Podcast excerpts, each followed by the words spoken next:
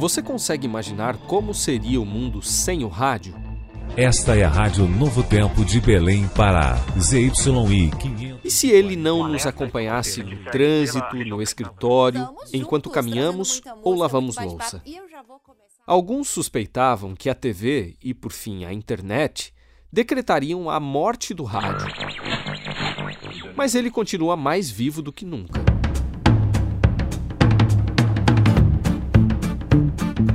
Só que não é mais apenas o velho radinho de pilha. Hoje está também no celular e nas plataformas digitais. É híbrido. Chama pra frente do YouTube, do Facebook, pra frente do rádio, arrasta o sofá. A radiomorfose continua, o rádio não morre, ele supera a, o, o, o, advento das tecnologias digitais e da internet e, e busca uma readaptação e encontra seu caminho numa nova linguagem, especialmente desenvolvida para os novos suportes. E até mesmo uma revista impressa como a nossa, que vive do texto, hoje precisa também da voz para falar com os seus leitores, ouvintes, telespectadores.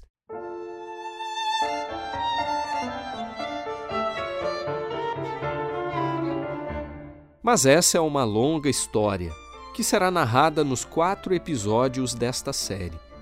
Se você nasceu durante os anos dourados do rádio, vai poder relembrar algumas trilhas sonoras que marcaram essa época.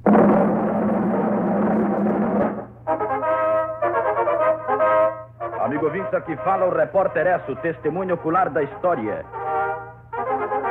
E se é um nativo digital, vai conhecer um pouco melhor como a mídia radiofônica foi do dial ao streaming.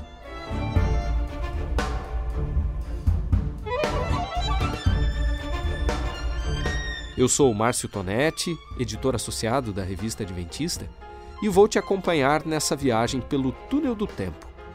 Uma jornada que nos leva aos primórdios da voz do Brasil mas que também nos conecta com o pioneirismo da voz da profecia.